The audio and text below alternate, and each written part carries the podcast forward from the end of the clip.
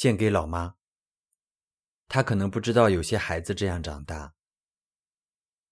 一个地方如果没有便宜的小馆子可以喝大酒，喝完酒没有姑娘可以拉着手，口无遮拦，对于当时的我，就是监狱。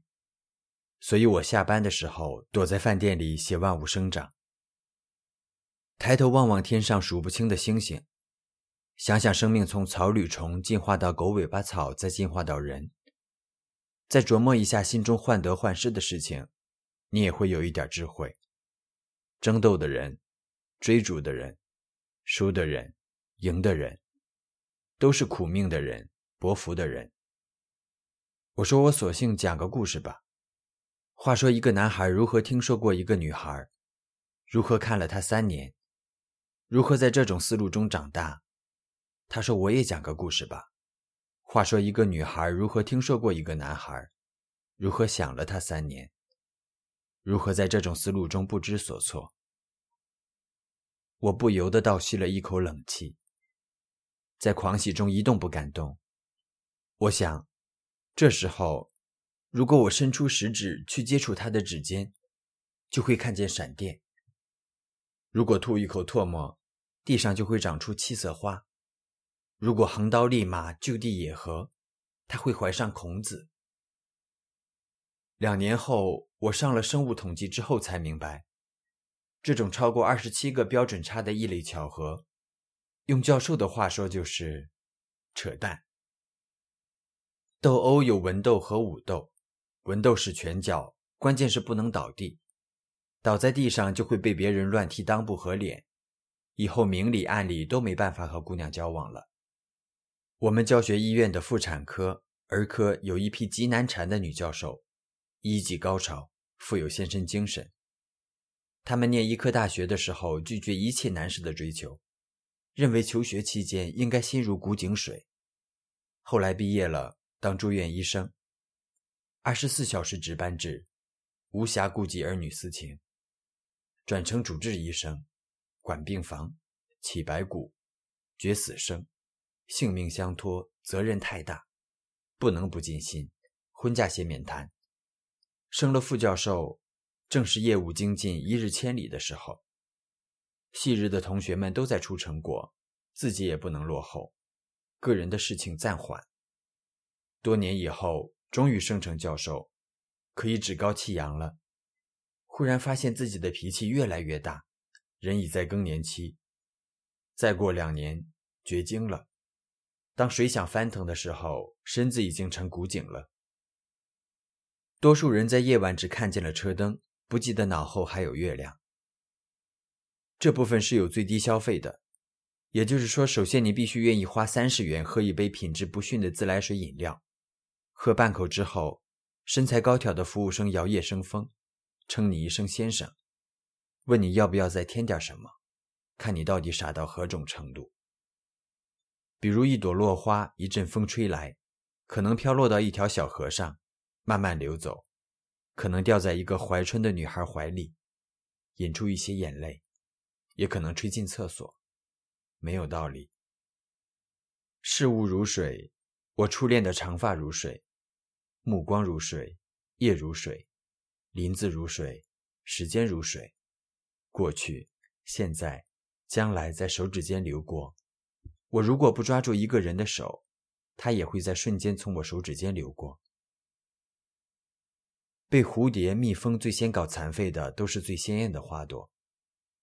我是这个地方唯一的念书人，我在窗下读《逍遥游》和《游侠列传》，安定从容，如痴如狂。老妈说我应该接受双重教育，一重教育来自书本，另一重来自窗外的江湖。赌博起贼性，奸情出人命。开出租车的蒋七拿西瓜刀挑了卖大饼薛四的手筋。二十七楼的王老头在一个月黑风高之夜爬进了儿媳的被窝。老妈在评定各种事情之前，总要和我细述原委和各个当事人的逻辑，穷推各种解决方案的曲直优劣。老妈和我拿了老爸钉的马扎，坐在门口巴掌大的空地上，头顶上的月亮很亮，随着丝线坠下的吊死鬼闪烁着绿光。我想起《资治通鉴》中在御前大殿中进行的种种讨论。匈奴带着血光从北方杀来，是扣下李广们的妻儿，让他们带领一国的男儿去抵挡，还是挑个王昭君赐为皇妹，蓝汤喜香下体，绸子裹了，送给匈奴灭去血光？种种相通，穿过时间空间，通过我助六经，六经助我，一一呈现在我的脑海。让我心惊肉跳。多年以后，我在美国念工商管理硕士的时候，摊开一个个哈佛案例，脸上难免闪过一丝微笑。案例里面的一切是如此熟悉和小儿科。我的血液里有老妈替我打下的精湛幼功，有三千卷的经史和江湖。我抬头就看见我的初恋向我走过来。她穿了一件粉色的小褂，白色的裙子。